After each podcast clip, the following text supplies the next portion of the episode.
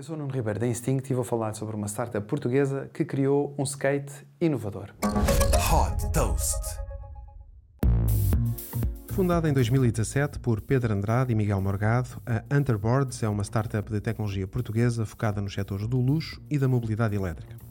Foi deste cruzamento que nasceu o primeiro produto, o Underboard, um skate elétrico que atinge a velocidade de 55 km por hora e que tem também um sistema de suspensão inovador que dá estabilidade ao utilizador a qualquer velocidade e em qualquer tipo de terreno.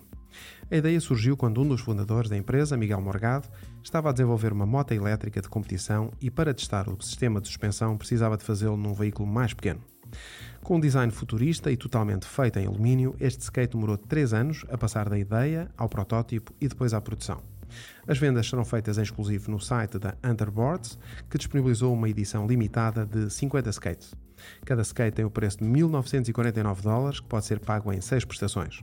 Para financiar a produção em 2021, a startup vai utilizar um modelo de financiamento em crowdfunding, onde os compradores interessados terão de efetuar um depósito de 100 dólares. Além da venda através do site, a Antar está a avaliar a distribuição e venda através de retalhistas na Europa, Estados Unidos, Canadá e Ásia. Em 2018, o mercado global de skates elétricos valia 2.500 milhões de dólares. Estima-se que em 2025 atinja os 4 mil milhões de dólares. Super Toast by Instinct.